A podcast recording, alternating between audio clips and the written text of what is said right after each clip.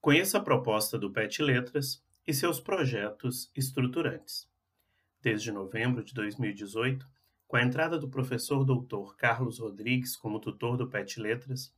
iniciamos a reorganização de nossas ações, a partir de cinco grandes projetos, a saber, o PET Idiomas, cursos de línguas e cursos de formação, o PET Mídias, informação e comunicação, o PET Grupos, interação e estudo,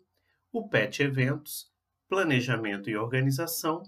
e o PET Gestão, tutoria e cooperação, o qual inclui o PET Acessibilidade. Durante o ano de 2019, colocamos cada um dos projetos estruturantes em prática. E no início de 2020, ao realizarmos uma avaliação do ano anterior, vimos que alcançamos os objetivos previamente estabelecidos e que esse novo modelo de gestão funcionou muito bem, já que todas as ações e atividades propostas e realizadas por nós puderam ser bem organizadas a partir de cada um deles. Portanto, esses projetos funcionam atualmente de modo estruturante e, como são um guarda-chuva, possibilitando uma melhor gestão e organização do trabalho em equipe.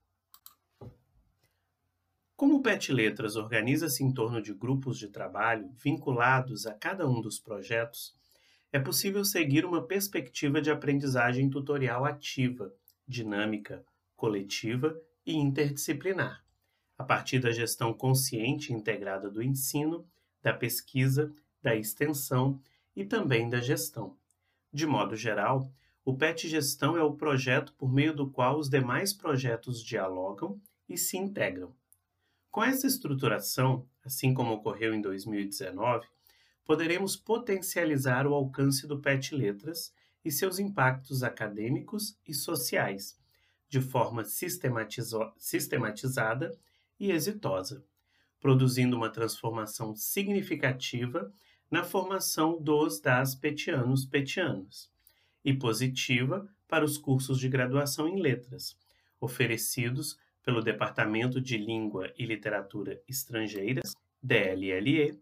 pelo Departamento de Língua e Literatura Vernáculas, DLLV, e pelo Departamento de Libras, DLSB.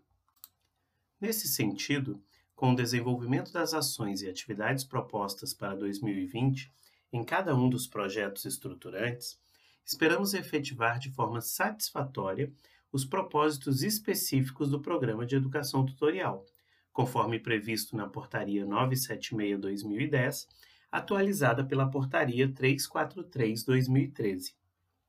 contribuindo com a qualidade da formação acadêmica ofertada pelos cursos de letras, favorecendo a introdução de novas práticas acadêmicas na graduação em letras estimulando uma formação consciente, crítica e altamente qualificada de profissionais de letras, realizando práticas e ações afirmativas em prol da equidade e da inclusão social e difundindo a educação tutorial como uma prática de formação,